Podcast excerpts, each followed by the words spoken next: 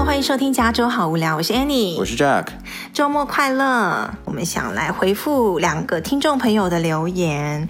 第一位是 Elaria，他说很喜欢听我们的 Podcast，已经成为他每一周 hiking 必听的节目。诶，hiking 其实是一个很不错的可以听 Podcast 的时候，因为我自己有时候出去散步啊，有时候也会听 Podcast，说明人家的体力很好。对，如果如果是我 hike 那个 hiking 的话，可能前十分钟可以，后面就气喘吁吁的，就根本就我管他是谁在 podcast。对，可是我自己如果出去散步啊，就会很喜欢听 podcast，这是一个蛮不错的机会。除了平常的开车啊，或者洗碗那些做家事的时候，你出去外面就是在大自然的时候，听听我们的节目也是不错的。然后我没有，我就不把他全部的留言都念出来，因为是有关于他个人的信息。总之呢，就是说他呃比较希望以后多分享一些升大学的一些资讯和方法。那。这方面我们真的不是什么权威啦，也不是专业，我们就是以你当初 在美国求学的一些亲身的经历跟一些历程跟一些经验来分享一下。那我当初是从台湾来的时候，是先在呃当地上的社区大学，然后转学到那个 UC Berkeley 这样子这么一个路程这样子。那我们以后呢也会找机会再继续分享一下，就是在美国求学或是升学的这方面的资讯这样子。嗯，但总而言之啦，就是升好大学，我觉得最重要就是一点，嗯、就是把自己 make yourself stand out，就是不管你你是成绩也好，还是呃做的 project，还是呃做的工作，或者是有什么特长，就是让自己变得特别。其实这是大学最想要看的。然后非常谢谢 Elaria 的留言，跟你的支持，跟你的收听，然后也希望祝福你的小孩子呢。啊、嗯，不管在学校还是之后升大学都非常非常的顺利，谢谢你的留言，嗯，加油。然后另外一个呢是琪琪，他说他呢是在疫情下已经在家工作超过一年了，然后身心都非常的疲惫，然后但是公司说呢还要半年才能回去上班，但是他也蛮想回去台湾配合美国的时间上班，这样子担心会不会有什么不好的后果。嗯，首先呢，我要非常非常的表示我的理解，跟 I I really feel you，就是我们自己在家上班的人，这一年多来也是非常的煎熬，然后在家也是非常多的事情啊，跟小孩子待在一起，跟你待在一起，全天候二十四小时。我是很享受跟你在一起的每一天哦。哎，你是听到我这样讲，然后突然扮白脸是吗？反正在家上班就有非常非常的挑战，有的人说，嗯，弹更弹性啦，然后更可以来掌控自己的时间呐、有的人觉得时间变多了，有人觉得时间变少了，有人觉得一天到晚都都在上班的状态下子，每个人的感受不一样。但是我自己是觉得，嗯，我很想回去。Normal 就是可以回去 office 或回去出差的日子这样子，所以我必须要说，琪琪，我非常非常能感同身受你的身心上的煎熬。那至于如果要回到台湾去另外一个国家，然后又照美国时间来上班的话，这真的要考虑很多事情。嗯，对，我觉得首先最重要的就是要考虑你公司的政策。对，因为每个公司政策不一样嘛。然后像比如说像我的公司，我们在世界可能好几个地方嘛都有分布，但是他已经明确跟我们讲了，就是说呃不可以在分布之外的地方工作。然后他甚至在美国也不是所有的州都可以工作。然后比如说我们嗯在某特定的几个州，我们完全没有办公地点，那他就说在这些州你是完全就不可以在那边工作的。你不可以说我悄悄的跑去，比如说一个州，然后在那边工作。他说那样子的话会有税务的的问题，就是说他他 legally 没办法赔。对，法律上他不允许就是在他没有就是报税的地方去、嗯、去付你那样钱，所以 therefore。就是从光从法律来讲，你就不可以说，呃，偷偷的自己跑到一个一个地方去工作，OK？所以千万不要这样做。然后，其实你们有人被 fire。对，我们这个这个起码有一个人，嗯、我是我知道，就我们大组里面一百多号人的大组，有一个人就被就这样被开了。你是是因为他自己没有跟公司讲，要偷偷去别的地方工作？对，细节我不知道，但是他就是因为这个被 fire 的。好，那如果你公司 policy 是，比如说稍是有弹性的，是或者是你你知道你们公司有人这样做，嗯，那你就可以跟你老板谈谈谈谈，呃，你就可以跟你老板谈一下。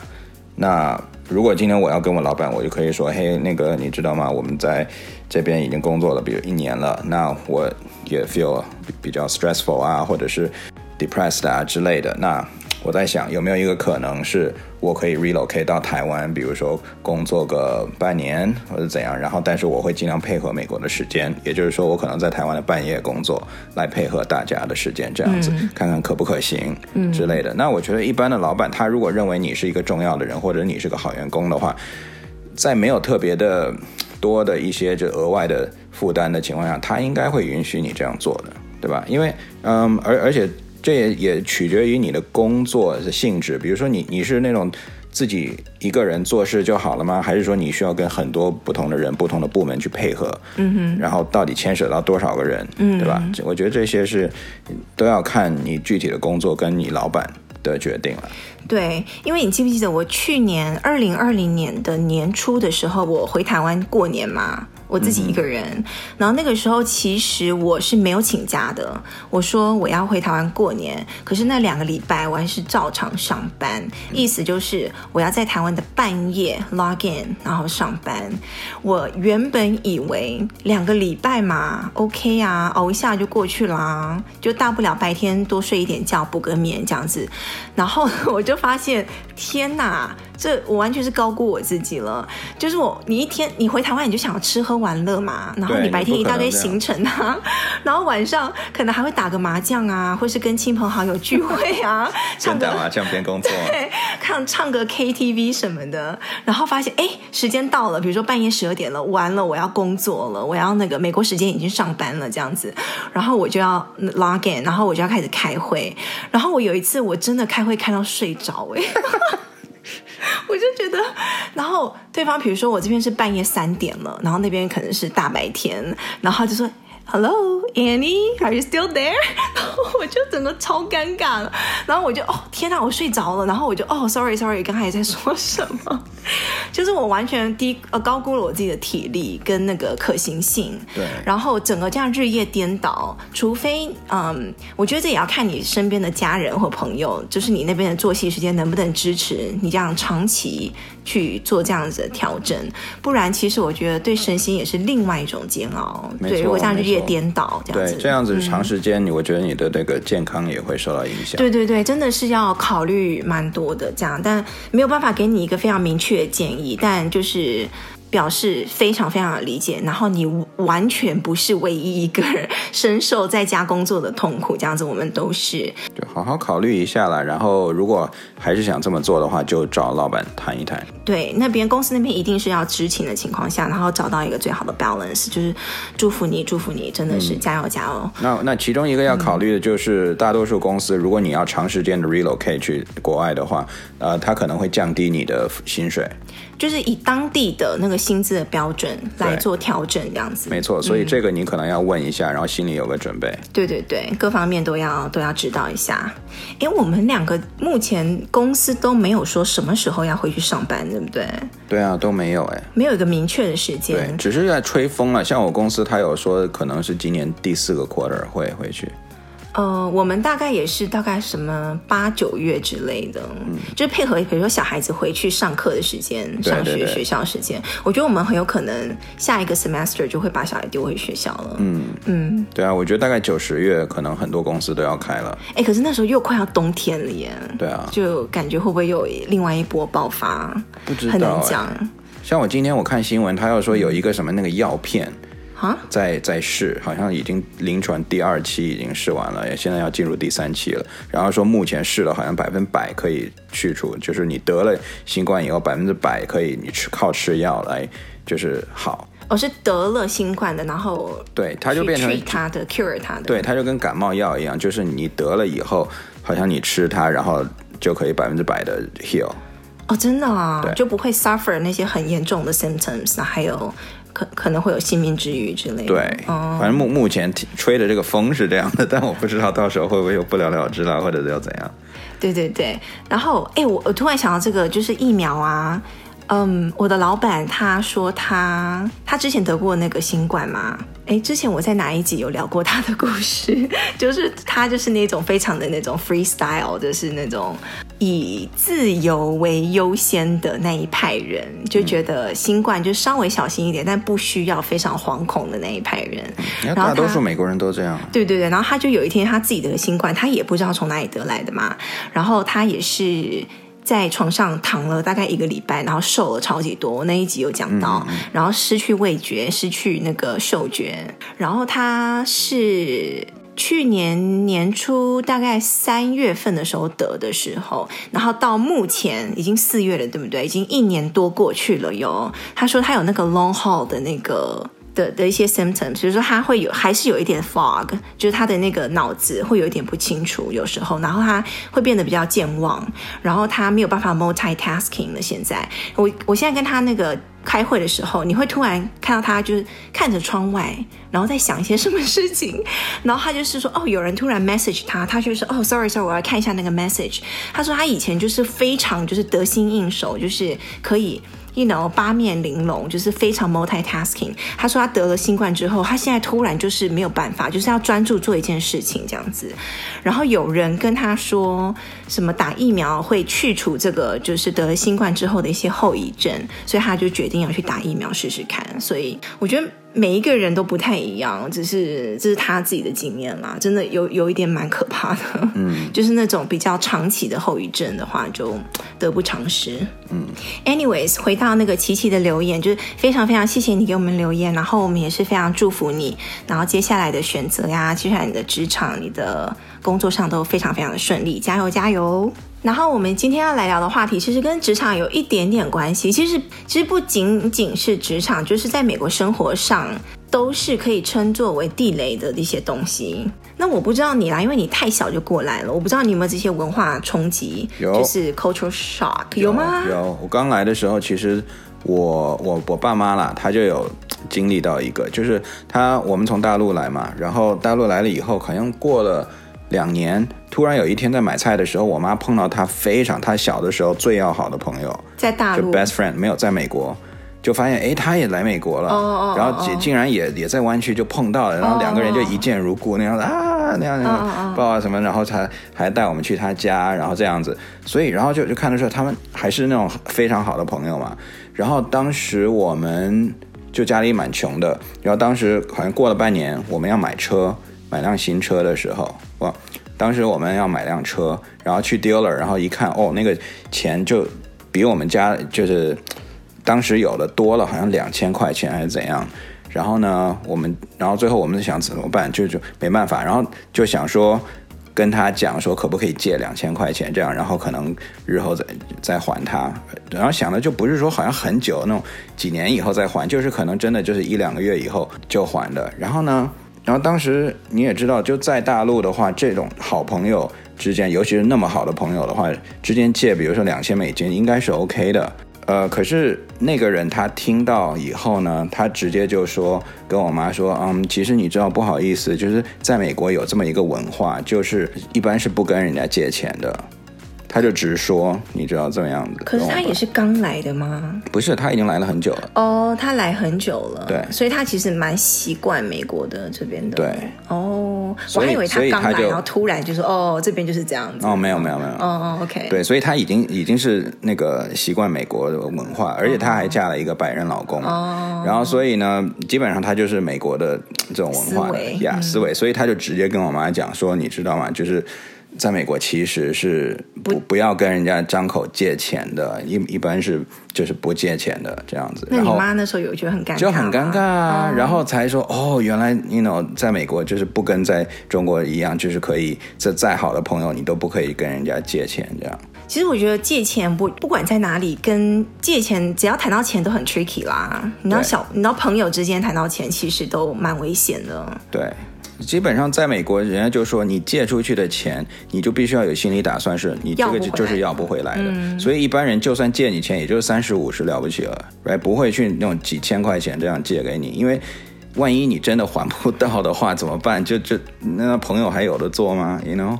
对，而且我有听说过一些人的做法是，有人来给你借钱，你给他的钱就是你觉得你可以负担的那个数额，就是你给他的钱，而不是借他。嗯，因为借了之后，你双方的心理都会发生改变。你借的人也会觉得，哎，你什么时候要还？还不好意思催他还。那你就是借钱的那个人呢，也会觉得。就好像他好像可能欠你了呀，然后我们这个友谊可能有点不单纯了，这样子就牵扯到钱的东西。对对，那一般呢，美国人是比较不太会朋友之间借钱。你如果有需要的话，就是去银行啊贷款啊，或者是找其他的方法这样。对，嗯，因为在美国，你你你其实想一想啦，就是我现在我很理解为什么不去不借钱，就是一般一般的人，他如果有钱的话，他一定不会放在银行里面待着，因为银行里面就几乎没有利利率了，right？他大部分钱一定是去投资，either 买房，不然就去买股票之类的，right？那如果他你跟他借钱，而且是比较大，因为上万块钱这种的，那他的上万块钱他怎么办？他一定得从他投资的地方去拿给你，那变成说他的 opportunity cost 就没了，懂吗？你你等于剥夺了他赚钱的一个机会，来借给你钱，嗯、然后他又不能 charge 你 interest，right？、嗯、你们又是那么好朋友，那那怎么办呢？所以我现在很能理解为什么在美国那种大额的钱是。通常是不借的。OK，那是钱的部分，还有另外一个比较 sensitive 的东西，就是一般人不会问的。比如说你在台湾或者是大陆或者亚洲的地方，你看到人过年回家，亲戚就问说：“哎，你几岁啊？你现在赚多少啊？哎，几岁了？怎么还不结婚呐、啊？嗯、有没有男女朋友啦？”对对对对，那种超级就是隐私触犯你隐私的东西啦。对，你就是不可能碰到一个陌生人，哪怕是公司的同事，你都不会问他说你是几岁这样子。对对，而且同性的话，就是男生可能还好一点。但是女生你绝对不会去问，而且我我至今如果我没有来美国的话，我不会感受到这么大的差别跟冲击。就是我至今我不是我不确定台湾是不是这样，但是在大陆你要就是你的履历表上面申请工作的时候，是不是还要附那个你的头像、你的照片，嗯、然后还要写你的婚姻的状态，你是已婚还未婚这样子。嗯、然后在美国这是不可能出现的，没错。而且你知道，甚至他说你在 interview 别人的情况下，你都不可以以。那种拐弯抹角的方式去问说，嗯，怎么样？你你小孩怎多大啦之类，或者你你你一定很忙吧，照顾小孩之类的。或者你有没有生小孩打算呢、啊？对，你不可以去侧面的去问他这种信息。对，我就觉得哇，这文化也差太多了吧？一个是你申请的时候，你就要明的全部把你列出来写写出来这样子；一个是不仅不能写出来，还问都不能问。没错。对，我觉得真的差好多。但是你说薪水不能问，是就是普通人面对面一般是不问薪水的嘛？但是如果你是去找工作，HR 一定会问你上一份工作薪水是多少，或者是你这一份你想要的薪水是多少？哦，那个正是我说在亲朋好友之间，或是你在你的社交圈子里面，嗯，没有人会问你薪水，或者是你一问就会非常的 awkward。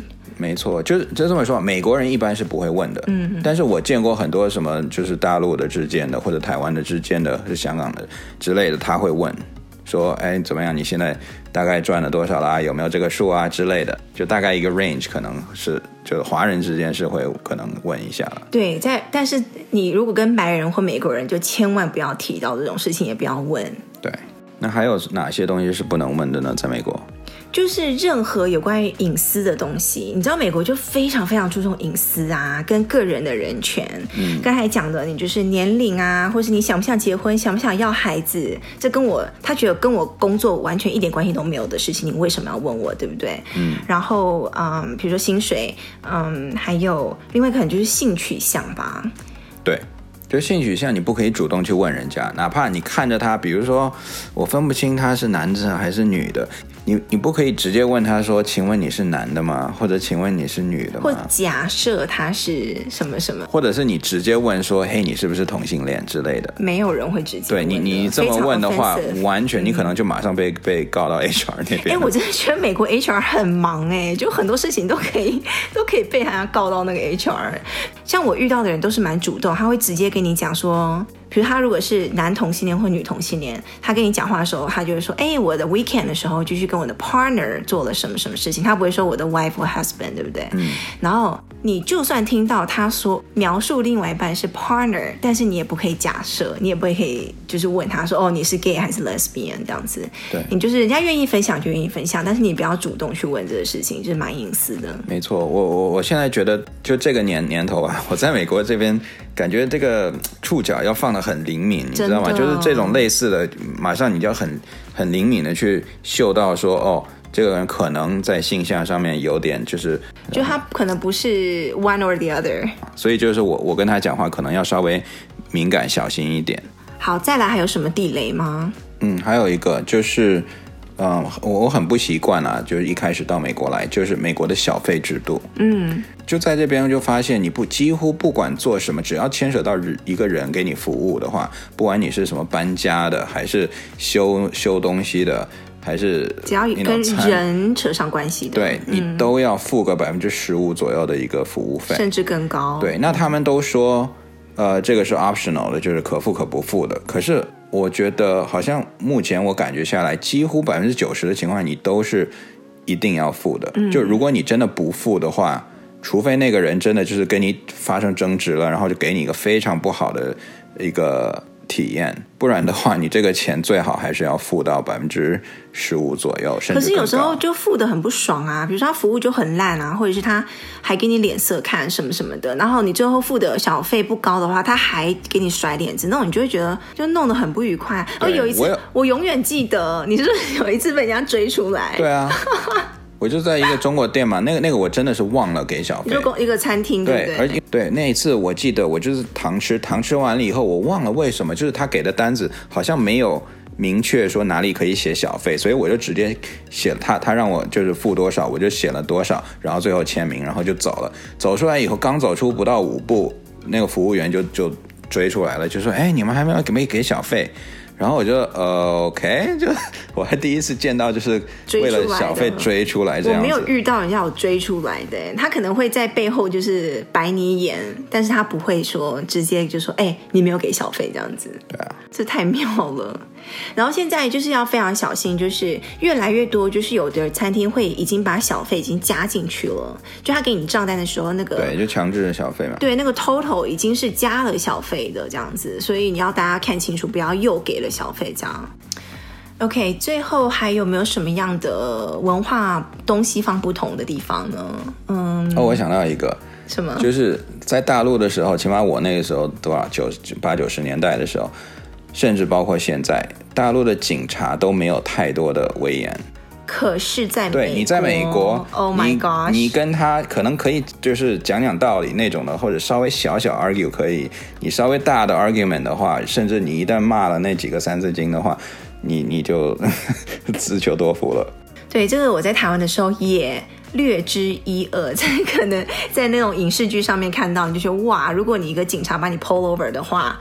你要非常小心自己的行为，就你的手要全程摆在他看得到的地方，包括你如果你要买拿驾照啊，或者是拿什么行照之类的，你要非常小心。对，就是在美国，警察权力非常大，嗯，非常大。他甚至他把你给给打伤了、打死了，他有很多就是豁免的、赦免他自卫的赦免还是豁免。豁免权吗？对，他有很多的那个豁免的资格理由。理由嗯，对，你在美国是绝对就是不要跟警察对着干的，警察让让你停你就停，让你拿什么东西你最好就是照办就对了。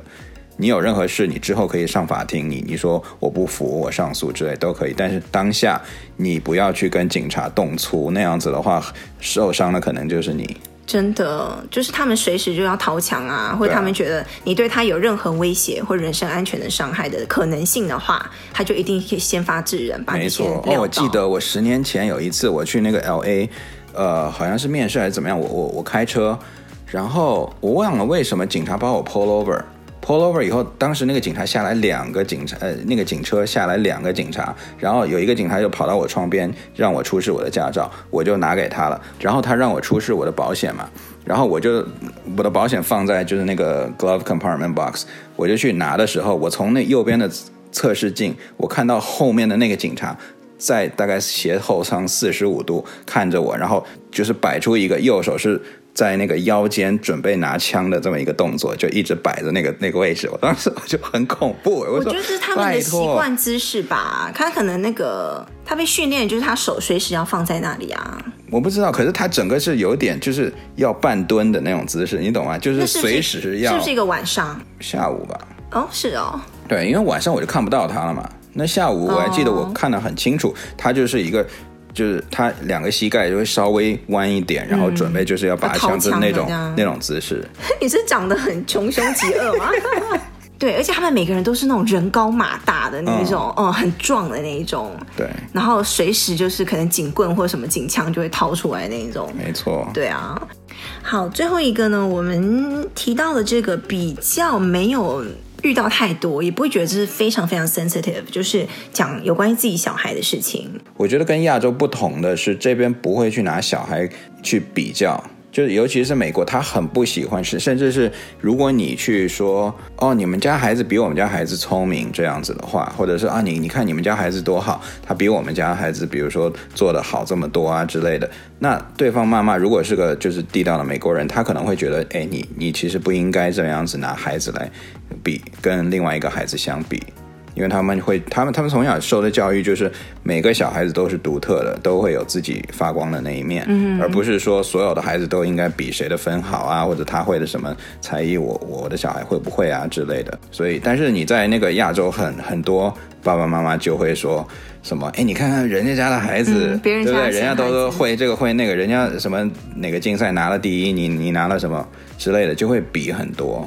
对，哎，对你这么一讲，我。就是我不可能会跑去，比如说邻居家，他跟我们家小孩年龄相当，我不会跑去跟他说，哎，去上什么课呀？拿多少分啊？你现在上什么班啊？怎么样？怎么样？怎么样？就是感觉故意去探听他们家小孩的情况的那种感觉。嗯、除非是很好的朋友啦，你可以互相 share 一下资讯。但是如果就是一般的邻居或朋友或者同事的话，你这样子去打探他们家小孩的事情，然后有一点点想跟他攀比的那种感觉的话，他可能会有点不舒服。对，因为在美国他。普遍的认为就是攀比是有点不健康的。你攀比的话，感觉就是你在嫉妒，然后你感觉是要掠夺他的资源啊，或者是掠夺他的 opportunity，right？对，而且你知道，在美国的呃，就我我亲身体验有一个很大的不同，就是像我在大陆念一年级、二年级的时候。